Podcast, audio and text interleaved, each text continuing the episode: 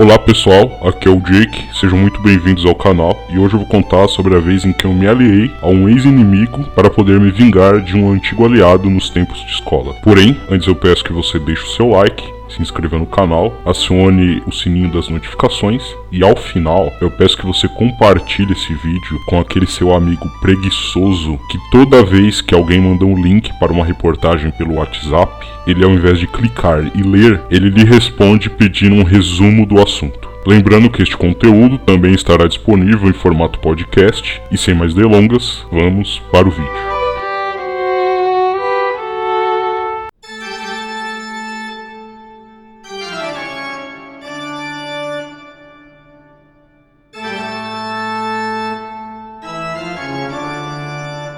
Tudo começou lá no final da década de 90, quando eu terminei o ensino fundamental. Eu fui fazer o ensino médio, é, médio mesmo, que era uma merda, né? Numa outra escola. Essa nova escola era pública, assim como as anteriores que eu estudei, porém ela era um pouco mais elitizada em relação às demais. Porque por ela ser ligada a uma universidade também pública e por aplicar um exame de admissão aos alunos, não era qualquer Zé Povinho que estudava lá. Simplesmente um luxo. Aprovado no exame, com a matrícula feita, eis que chega a hora de voltar das férias de verão e conhecer a minha nova turma. Né? Na minha sala tinha de tudo um pouco: pessoas legais, pessoas extremamente chatas, um cara que estudou lá só uma semana, uma garota que era fã do Supla, duas gêmeas muito gatas, um cara extremamente arrogante que era fã de Pokémon, outro que imitava uma garça e uma garota parecida com o Megazord dos Power Rangers. Show de preconceito! Além de todo esse hospício cultural que eu acabei de descrever, também estavam lá os dois maiores rivais daquela escola, Gabriel e Faustinho.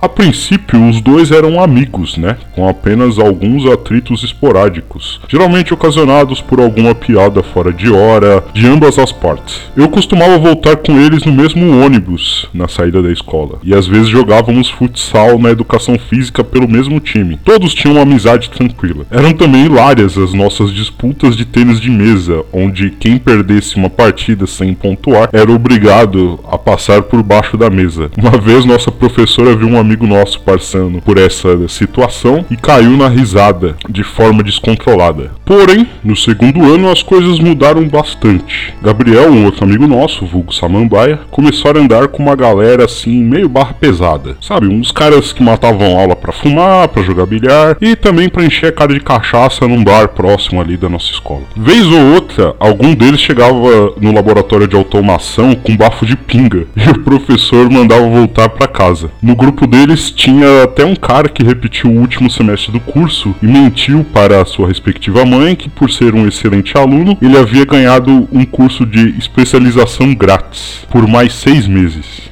Que merda, hein? Nisso, Gabriel se distanciou do nosso grupo e, paralelo a isso, Faustinho intensificou as doeiras com o Gabriel a ponto de, numa briga deles, Falso teve sua mochila rasgada. Isto levou o nosso jovem fã de Chaves e Turma da Mônica a comprar o símbolo máximo de sua vida estudantil naquela escola, a famosa pastinha de executivo de bar. Porque eu sou rica!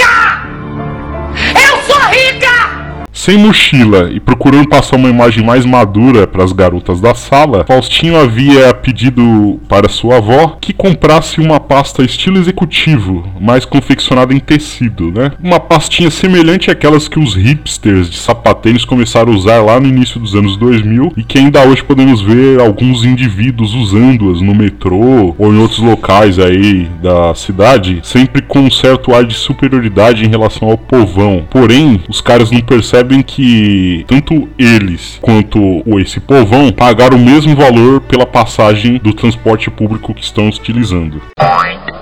No primeiro dia em que eu vi aquela pasta, me segurei para não rir, né? Faustinho, orgulhoso de seu novo adereço estilístico, logo olhou para mim e outras pessoas em nossa volta e soltou a frase: Estou me sentindo um executivo. Dessa vez, não pude deixar passar a oportunidade e logo falei: só se for um executivo de bar. Naquele exato momento, todos os ali presentes caíram na risada, inclusive Gabriel, que pouco falava conosco. Já no final do terceiro ano, as coisas foram retornando razoavelmente à normalidade. Terminado o curso técnico, Gabriel parou de andar com os badernistas à tarde e voltou a integrar nosso grupo de amigos, porém de forma ainda tímida, se limitando a algumas partidas de futsal ou pedindo para colocar o nome dele em algum trabalho. Já Faustinho, aproveitando o clima de despedida do ensino médio, começou a pregar peças ou provocar os demais alunos. Geralmente ele escondia os estojos e cadernos na hora do intervalo, pegava livros ou cadernos emprestados de alguém demorava para devolver. Isso além de não fazer nada na sala em termos de trabalhos, né? E também outra coisa que ele fazia muito era piadas pesadas fora de hora. Para mim, o cúmulo da provocação foi quando Faustinho não fez a parte dele numa atividade da monografia. E por conta disso, a professora tirou pontos de todos os integrantes do trabalho. Nesse dia, eu aproveitei que Gabriel estava com raiva dele por conta de uma piada suja que Faustinho tinha feito nas primeiras aulas daquele dia, levando a quase agredi-lo em sala de aula, tendo sido separado pelas garotas da sala que não queriam ver o mascote da sala com a cara esbofeteada. A piada suja que Faustinho tinha feito com o Gabriel era algo a ver com fast food e fezes de cachorro. Mas eu não vou contar os detalhes aqui por respeito aos ouvintes, né? Então, no, naquele pequeno intervalo, né, antes da última aula, eu conversei com o Gabriel sobre uma vingancinha que poderíamos fazer com a versão pobre do apresentador Fausto Silva. Ao longo de toda a última aula, nós ficamos fazendo terror psicológico sobre ele, com a ajuda das outras pessoas da sala, alimentando aquele clima semelhante ao filme Te Pego Lá Fora. Pra quem não assistiu, é um ótimo filme, eu recomendo. Pouco mais seis minutos antes do sinal tocar, eu e Gabriel entregamos nossos respectivos questionários de biologia e saímos rápido da sala com algumas outras pessoas que também estavam na bronca com Faustinho. Inclusive, algumas dessas pessoas eram de outras turmas e já estavam lá fora esperando ele para ver o que ia acontecer. E, cara, para ser sincero, eu não sei como a notícia de que ele sofreria um acerto de contas se espalhou tão rápido pela escola, cara. Parecia até uma rádio peão, só que versão acadêmica, né? Uma vez lá fora, corremos para a parte superior da passarela, que ficava ao lado da escola. Só que, para ir até o ponto de ônibus, Faustinho obrigatoriamente teria que passar por baixo dessa passarela. Ou tentar atravessar entre os carros uma curva bem perigosa ali, situada embaixo do nosso ponto de localização. Cada um de nós ficou juntando cuspe suficiente para bombardear Faustinho com duas cusparadas, que faria ele pensar que passou por baixo de uma cachoeira. Porém, a princípio, Faustinho tentou atravessar no meio dos carros, mas existiu quando o motorista com Santana brecou em cima dele e afundou a mão na buzina. Assustado, Faustinho então voltou para a calçada e decidiu enfrentar a chuva de cuspes. Ele parou embaixo da sombra da passarela, com sua pastinha de executivo de bar na mão direita, se preparando para correr estilo Usain Bolt depois da churrascaria. Mas se os planos não deram muito certo, né? No momento que ele jogou toda a força do corpo para frente, tentando ganhar impulso para correr, ele acabou tropeçando em si mesmo e caiu com os braços abertos, cara. Uma cena hilária, meu. Nossa, até hoje eu lembro disso e caio na risada. Lá do alto da passarela, a nossa reação foi única, cara. Começamos a rir desenfreadamente pela cena hilária, típica de uma comédia pastelão. Rimos tanto que acabamos nem cuspindo no pobre coitado, né? Enquanto ríamos da sua queda, ele ainda com medo dos cuspes.